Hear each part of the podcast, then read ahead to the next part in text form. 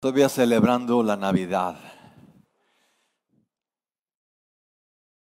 Yo sé que ya acabó, pero pensamos extenderla hasta mediados de agosto. Estaría bien, ¿no? Yo creo que la Navidad debería celebrarse todos los días. No solamente en diciembre, todos los días. Ese espíritu navideño. A mí me gusta eso de la Navidad porque como que se siente el calor, eh, como que nos vemos diferentes, como que somos más cariñosos, no sé si es el aguinaldo, pero yo creo que ayudan mucho la Navidad. Bien hace, eh, no es por presumirles, pero quiero decirles que cumplí mis propósitos del 2022. Uno de ellos era el no gritarle a mi esposa, o sea, hablarle bonito y y todo un año, y le pueden preguntar, otro propósito era el amar y no hacer enojar a mis hijos. Y también pueden preguntarles. Y también el no ofenderme tanto con gente, con la gente que es como yo. Tres propósitos de año que cumplí, creo que con diez, yo creo que Podemos darle un aplauso a su pastor que los ama. Oigan, ustedes ya tienen propósitos de año nuevo. No tienen propósitos de año nuevo, yo ya cumplí los del año pasado.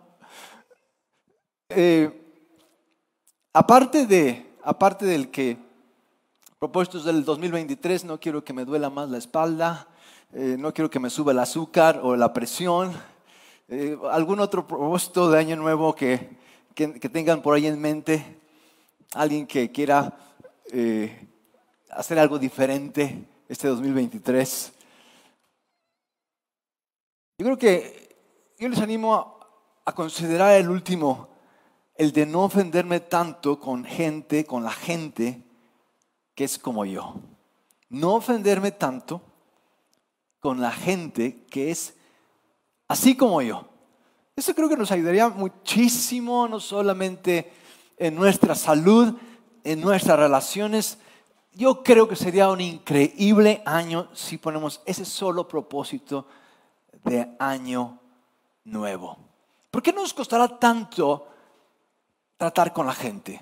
¿Por qué nos costará tanto relacionarnos con los demás? ¿Cuántos tuvieron algún problema en estas fechas de Navidad, Año Nuevo? ¿Algún pleito? Allá en alguna reunión, muy bien, okay, qué bueno, gracias por su honestidad. ¿Alguna preocupación que tengan ahora? Agregar, una preocupación agregar, dado las reuniones familiares. ¿Cuántos salieron preocupados de las reuniones familiares? Empachados. Esto de relacionarnos con otros, ¿cómo nos cuesta? Se ha escrito mucho, se han escrito libros de cómo tratar al pariente difícil, a la tía regañona, a la prima racista, al tío amargado. Cantidad de cosas y artículos se han escrito en relación a nuestros seres más queridos. Y sin embargo, pasa otra Navidad o viene otra fecha especial y parece que surgen de nuevo los fantasmas. Y de nuevo eh, la tensión allá en la casa y, y a veces tardamos un año, ya me estoy reponiendo, y ya viene de nuevo la Navidad y de nuevo esto vuelve a explotar.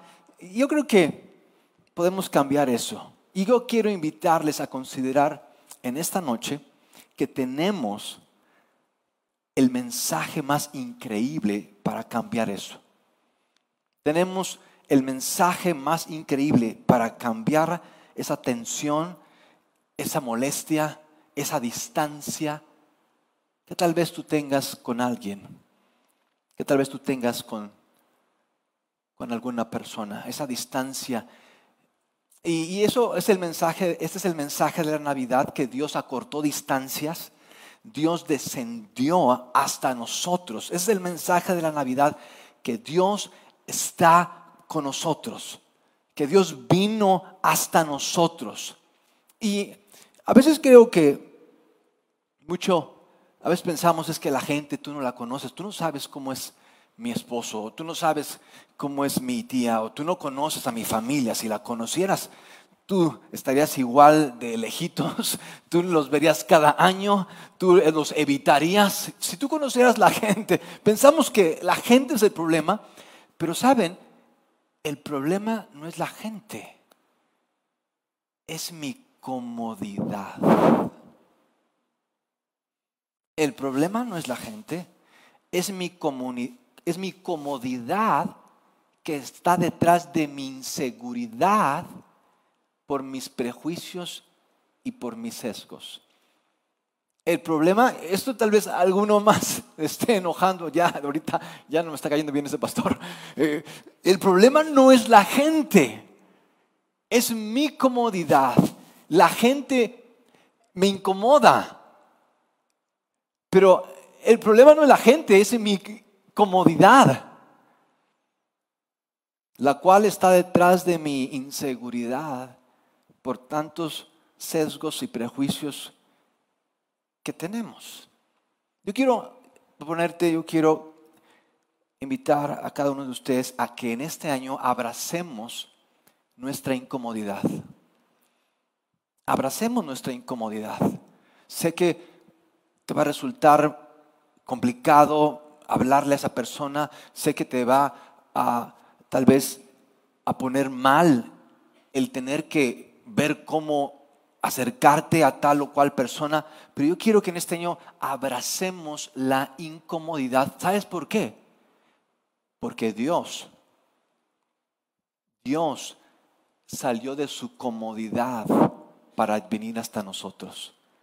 Dios se incomodó, dejó de ser quien era, no en su divinidad, pero sí en su majestad, se volvió un ser humano como nosotros, se movió, Dios descendió, Dios eh, se humilló, Dios afrontó lo que significaba ser un ser humano y, y salió de su lugar, salió de donde estaba y se hizo como nosotros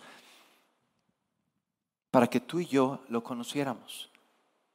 De modo que considera por un momento, eh, quiero que pienses en las cosas que en el 2022 más se te complicaron. ¿Qué, crees que fue lo que tal vez no te dejó avanzar? ¿Qué fue lo que tal vez te detuvo de, de hacer este 2022 un increíble año? ¿Qué creen que estuvo detrás de nuestros problemas en el 2022?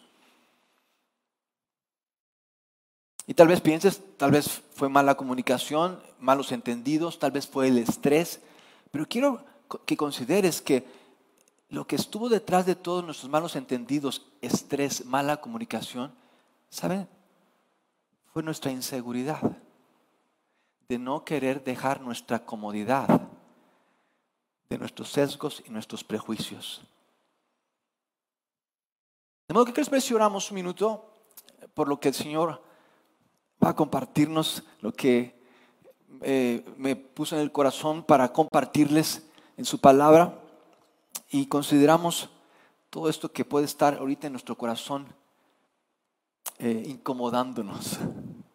¿Qué cosas pueden estar incomodándonos? Padre, gracias, gracias te damos por que te incomodaste por nosotros.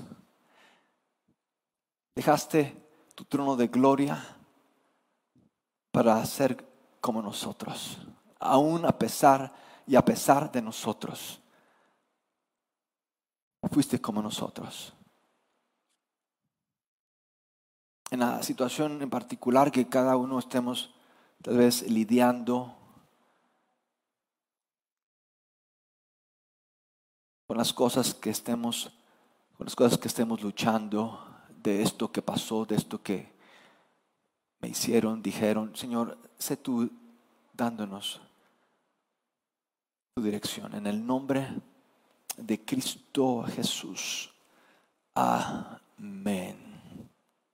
Muchísimas gracias por estar este primer domingo del 2023 aquí. Y brevemente, permítame hacer un resumen de lo que es nuestra, ha sido nuestra serie Dios con nosotros. Dios con nosotros. Y, y, quiero que consideres en esto que hemos tratado en estas semanas, que tal vez, tal vez no haya un día en que no haya, que dejen, eh, dejen de estar los problemas.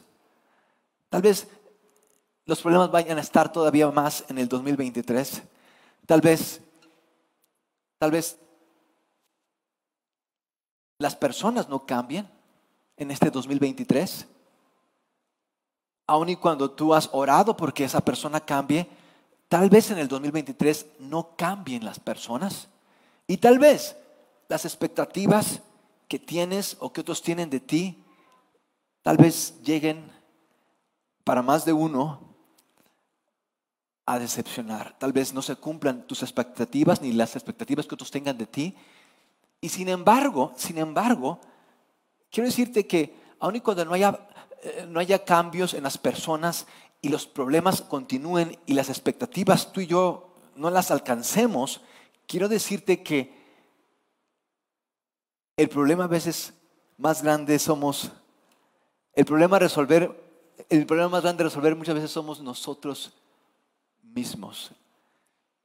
Cuando pensamos en los problemas que podamos tener, el problema más grande tal vez seamos nosotros mismos. Y es por eso, mis amigos, que vino Jesús a resolver este problema llamado humanidad, que tú y yo no hemos podido resolver en más de dos mil años.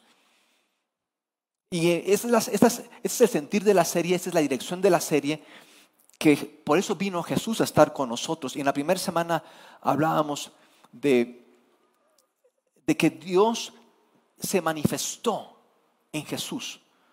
¿Cómo es Él? Para cuando tengas dudas de cómo es Dios, ¿será que Dios me ama?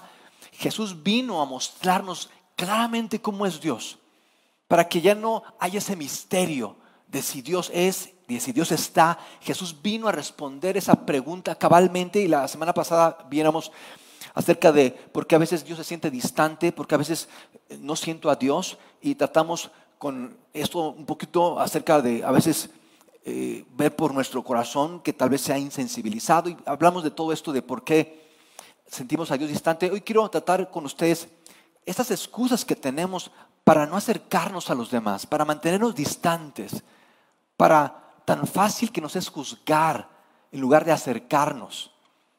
Tratar con esas excusas que más bien no ayudan y si estorban.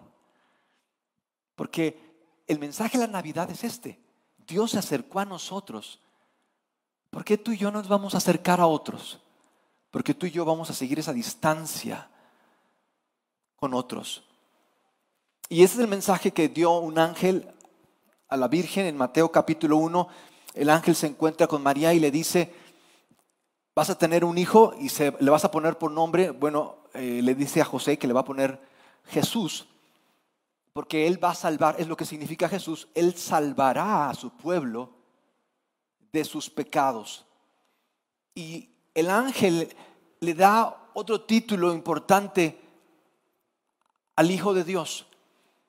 Todo esto sucedió para que se cumpliera lo que el Señor había dicho por medio del profeta Isaías hace 600 años 600 años antes del nacimiento de Jesús, la Virgen concebirá y dará a luz un hijo y lo llamarán Emmanuel, que significa Dios con nosotros.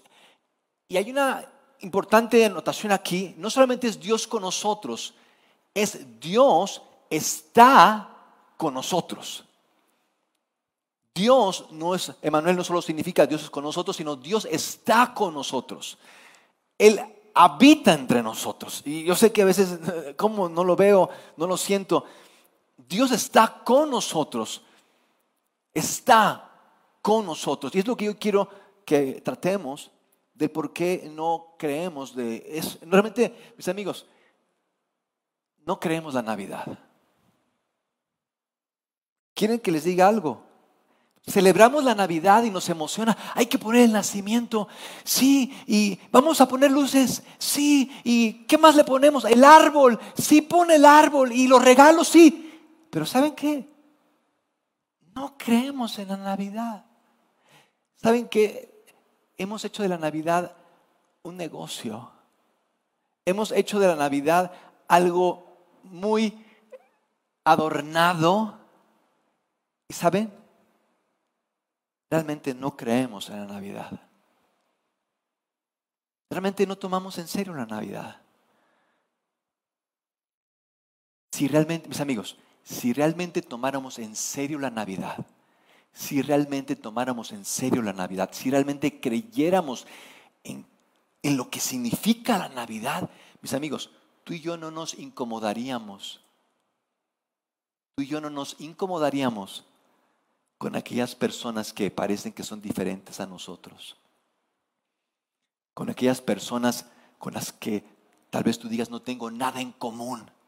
¿Sabes? Esa frase de no tengo nada en común es una frase que inventó el mismísimo Satanás.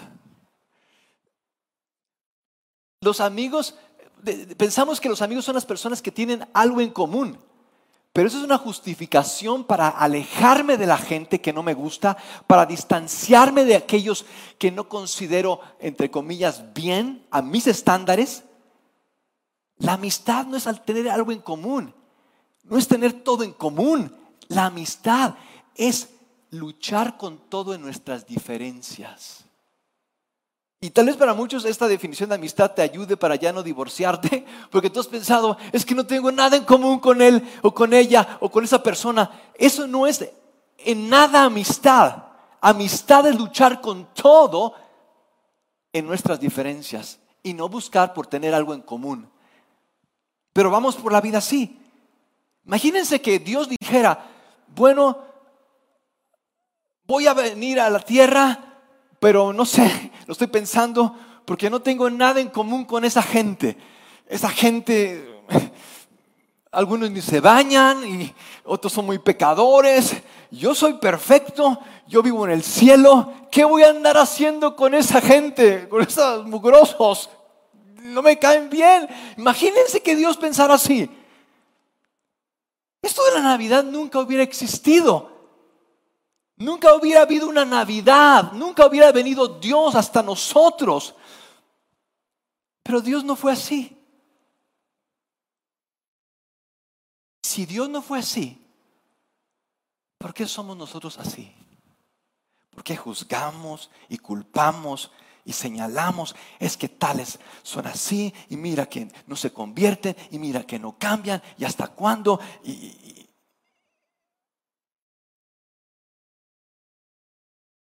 ¿Por qué somos así? ¿Por qué nos alejamos de la gente? ¿Por qué nos distanciamos de otros? ¿Por qué tendemos a ser así?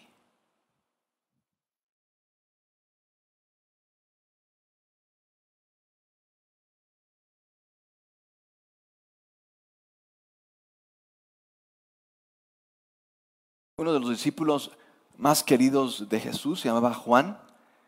Y Juan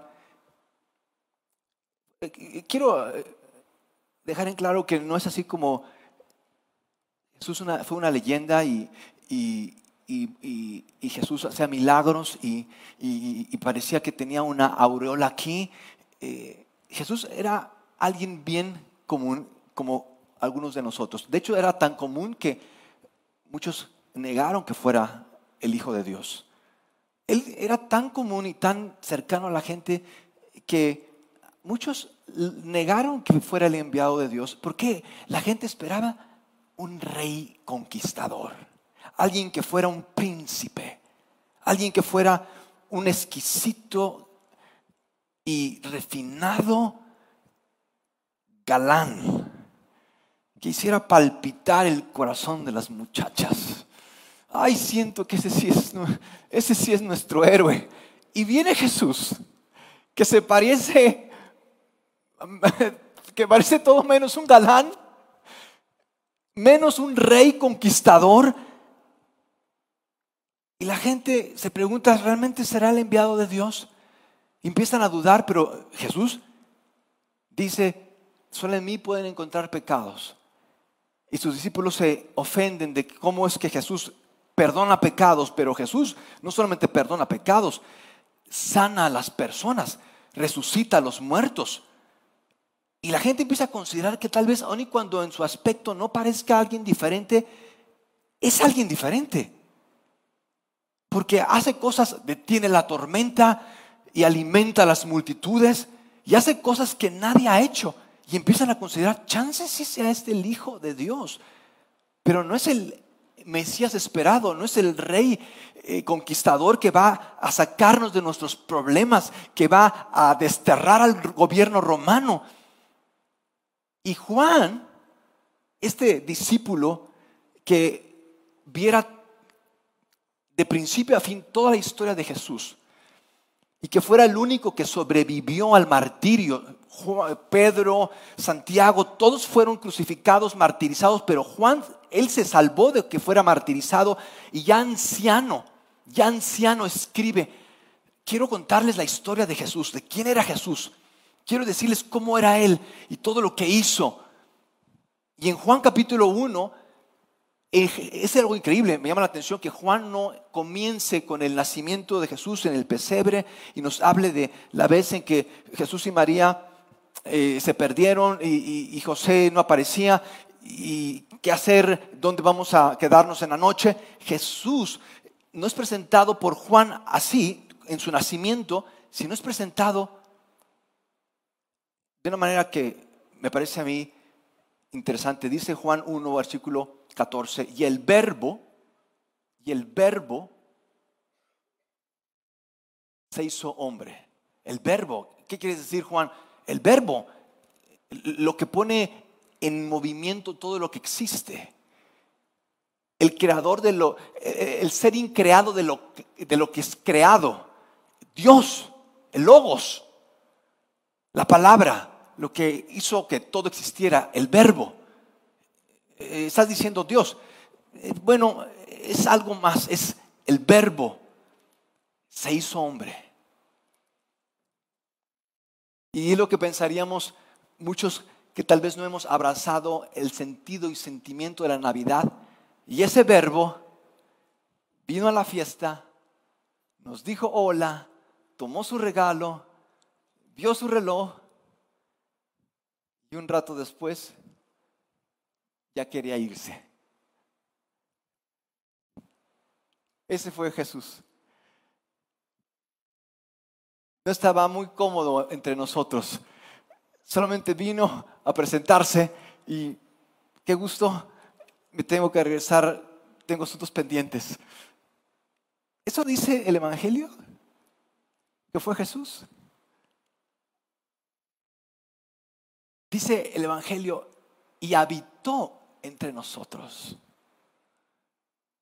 La traducción es, puso su casa de campaña entre nosotros. Vino a quedarse con nosotros. Y no, no, no, aquí cuando dice con nosotros no significa que con toda la gente, con sus amigos.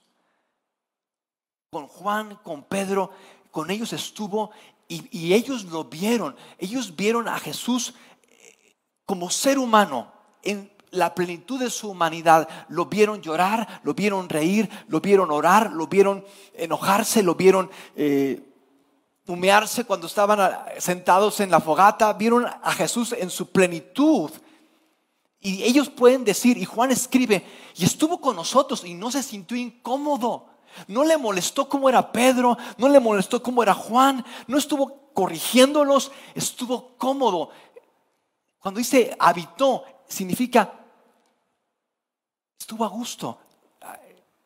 Allí, ahí se relajó.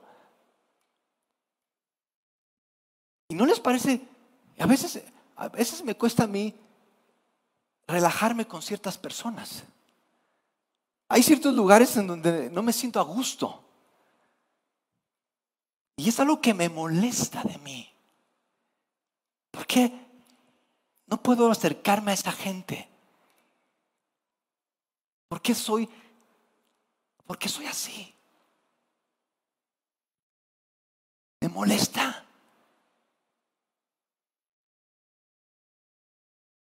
Y saben, a veces podemos pensar es que esta persona ha hecho esto y es así. Y nos es fácil juzgar a otros por lo que han hecho. Pero saben, ¿cuántos? Y tal vez somos muy apasionados y tal vez tú has dicho, pero ¿cómo es que esas personas sean así? ¿Y cómo es que la gente sea así? Y tal vez seamos apasionados por querer cambiar a la gente y tal vez nos guste y, queramos juntar gente y busquemos como que apoyo, ¿no? Tú, tú vente conmigo, porque no puede ser, esta persona es, ya sabes, a veces, yo entiendo, ¿no? a veces hacemos hasta reuniones de oración en la iglesia y nos ponemos de acuerdo con el hermano y la hermana, eh, ¿para qué? ¿Para qué? Para hablar de tal persona que sigue siendo igual y, y como que nos gusta ver los problemas de los demás, pero cuán difícil ver nuestro problema.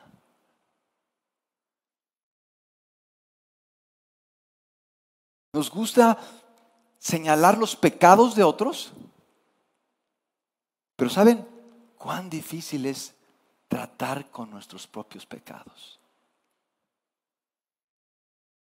Imagínense que, que fuéramos tan apasionados en tratar con nuestros propios pecados como somos en tratar y en señalar los pecados de los demás. Imagínense cómo sería este mundo si fuéramos tan apasionados en tratar con nuestros pecados como somos en juzgar los pecados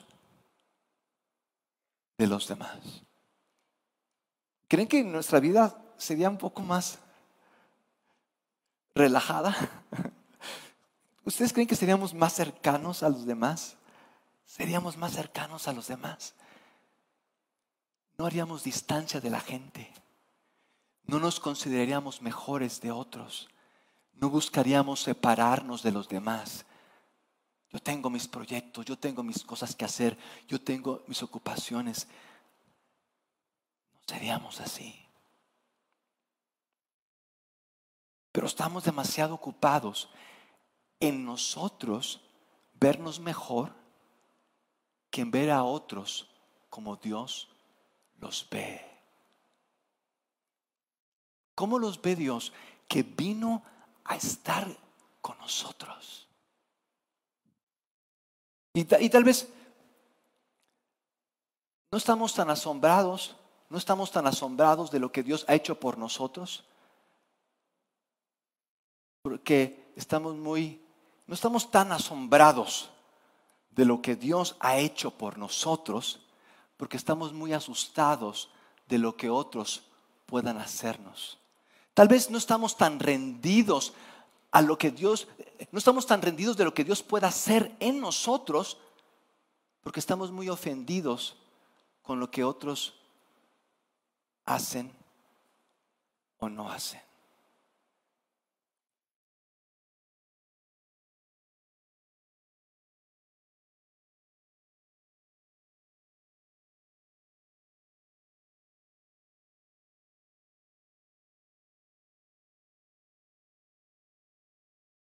Dice Juan, y vimos su gloria, la gloria que corresponde al Hijo unigénito del Padre.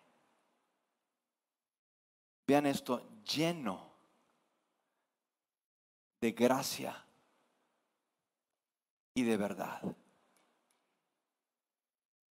Esa gloria, a veces pensamos que va a haber luces y humo, no, la gloria de Jesús fue que estaba lleno de gracia y lleno. No estaba mitad gracia y mitad verdad. Cuando conviene voy a hablar verdad y cuando conviene voy a portarme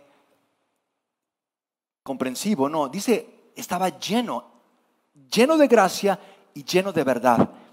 Porque a veces en la iglesia, o tal vez tú piensas así, bueno, eh, vamos a perdonar a la gente y considera sus problemas y si esa persona está afectando a otros, pues eh, déjala ser y, no te metas, no te incomodes. O tal vez seamos muy duros y digamos, no, las personas deben de cambiar y estamos continuamente presionándolas y juzgándolas. Tendemos a uno y otro extremo, pero dice Juan que no era así Jesús.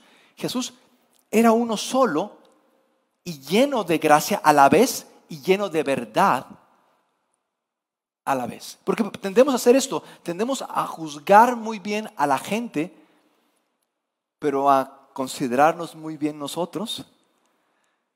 No queremos que nos juzguen nosotros, que nos juzguen a nosotros, pero sí juzgamos muy bien a los demás. Pero cuando se trata de que nos juzguen a nosotros, ¿pero por qué? Dice Juan, Jesús era, era uno. Él no se detenía porque fuera incómodo tratar con la gente. Era lleno de gracia y lleno de verdad. De modo que, permítanme que consideremos por un minuto en este 2023 cómo va a ser nuestro trato con aquellas personas que nos rodean. ¿Vamos a tratarlos como ellos nos tratan o como Dios nos trató? ¿Vamos a amarlos como ellos nos aman o como Dios nos amó? Porque los cristianos son a veces los más conflictivos. Pastor, sí, pero he visto que los cristianos son los más conflictivos como se trata de amar. Son los primeros en poner todo lo mal que está la persona y, es que no se ha arrepentido y mira cómo es. Y realmente eso fue lo que vino a ser Jesús. Eso es lo que nos enseñó Jesús. ¿Y por qué entonces como decimos que creemos en Jesús, pero realmente en quién estamos creyendo cuando no tratamos a otros como Jesús mismo nos trató. Yo quiero que consideres, y, Juan habló de esto en todo su evangelio, cuando nos, habla de, cuando nos habló de Dios como de amor. Dice 1 Juan, 1 Juan capítulo 1, nosotros amamos, eh, dice Juan, nosotros amamos, no porque me vaya a ir bien, no porque es lo que hay que hacer, Dice Juan, nosotros amamos porque Él nos amó primero.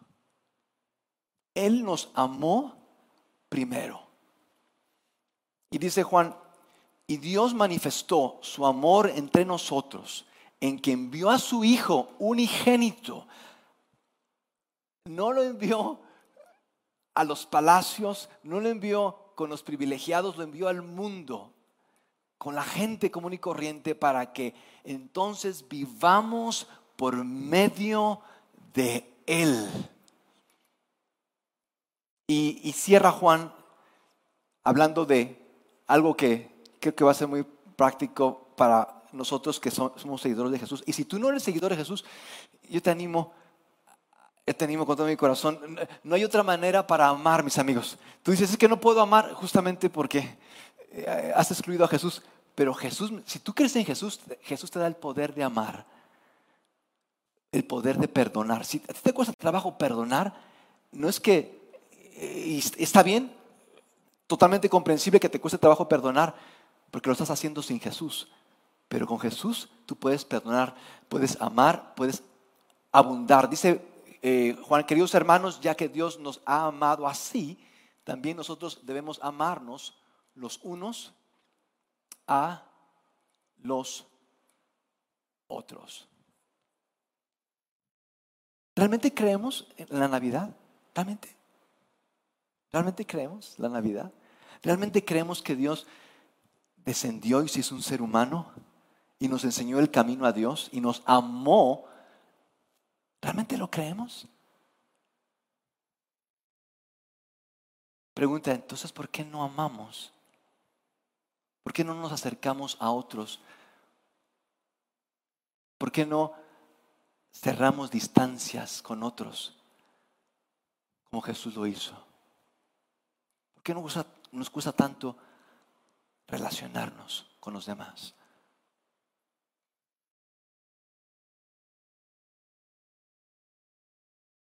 Nos relacionamos, los cristianos se relacionan con los cristianos, ¿no? ya cumplí, Señor. Dice Jesús, ay, creo que por ahí te enseñaron mal. Yo vine al mundo, ese que tú dices que es sucio, ese mundo sucio, yo vine a salvarlo. No, ¿cómo puede ser? Ellos son pecadores. ¿Sabes? Quiero decirte esto, quiero cerrar con esto. ¿Sabes con quién se enojó más Jesús? ¿Sabes con quién no los tragaba? Con los pecadores era bien paciente, los escuchaba, se acercaba con ellos, los animaba, les ayudaba, pero con quien, a quienes no soportaba, quienes le colmaban la paciencia, Jesús no tenía paciencia con esa gente. ¿Saben con quién era? ¿Saben quiénes eran? Los orgullosos. ¿Y sabes cuál es el problema de las personas orgullosas? Las personas orgullosas no pueden darse cuenta de cuál es su problema. Están muy pendientes de los problemas de los demás. Eso sí, mira. ¿Qué te hicieron? No, si quieres te puedo hacer una lista. ¿Qué hizo Dios por ti? Él no ha hecho nada. ¿Cómo? No, no, no te das cuenta de todo. Los orgullosos no se dan cuenta. No, no, no pueden reconocer. No aceptan. Y fue con los que más problemas tuvo Jesús. Tuvo tantos problemas con los orgullosos que los orgullosos tuvieron que crucificarlo para que, entre comillas, acabar con el problema. Los orgullosos no se dan, no, no se dan cuenta de lo que fue hecho por ellos.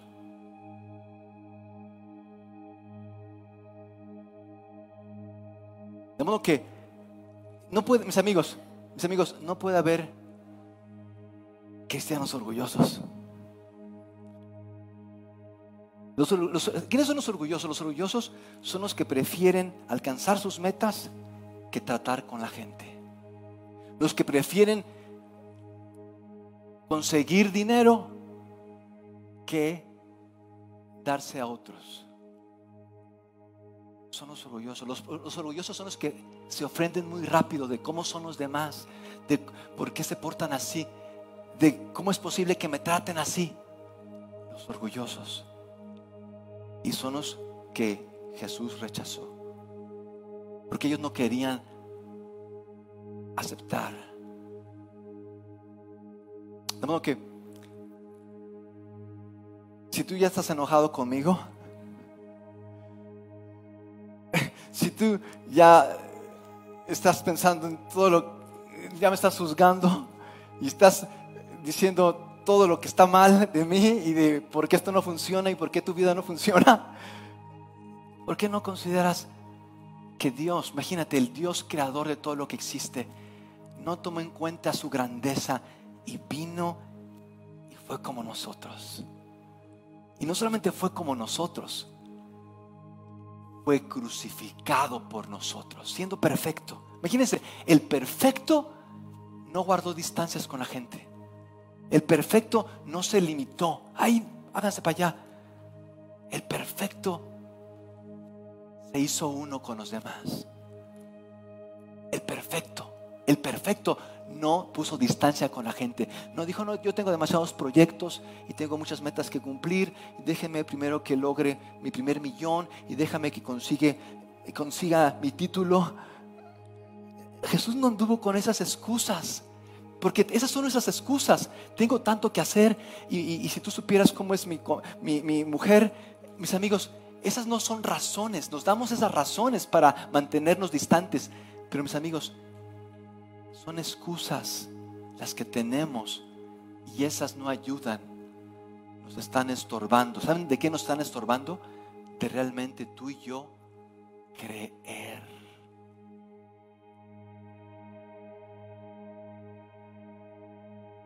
De modo que, ¿qué es parece si oramos?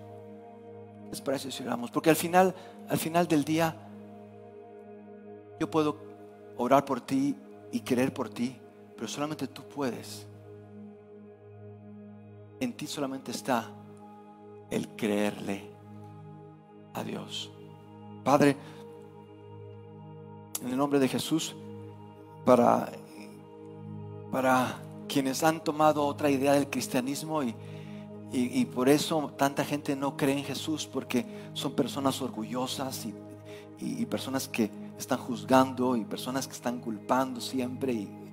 Y, hoy el cristianismo tiene una pésima imagen. Señor, te pedimos en el nombre de Jesús que para quienes hoy hoy posponen querer abrazar, querer hacer de su comodidad su Dios, para quienes hoy dejan su comodidad para tratar con los demás, para compartir este mensaje, te pido, Señor, tu gracia. Te pido, Señor, tu ayuda. Te pido, Señor, de tu favor. En el nombre de Jesús. Yo sé que estamos constantemente bombardeados por todo, esta, todo este orgullo humano. Y vamos a salir y nos van a decir que tú échale ganas y tú mira, no te dejes. Y, y tú y sí, va a haber casos en los que tendremos, nos tendremos que alejar de ciertas personas, pero nuestra actitud va a ser la de ser como fue Jesús. Nos mantengamos cercanos unos a otros y querramos que otros más conozcan este amor que rompe barreras y divisiones. En el nombre de Jesús, Señor, en el nombre de Jesús, pedimos tu ayuda Pedimos, Señor, en este año de tu Espíritu, porque no es en nuestro poder, es en tu poder. En Cristo Jesús. Amén. ¿Nos pueden darle un aplauso a aquel que no nos rechazó? No nos hizo a un lado. No nos dejó solos. Vino a estar con nosotros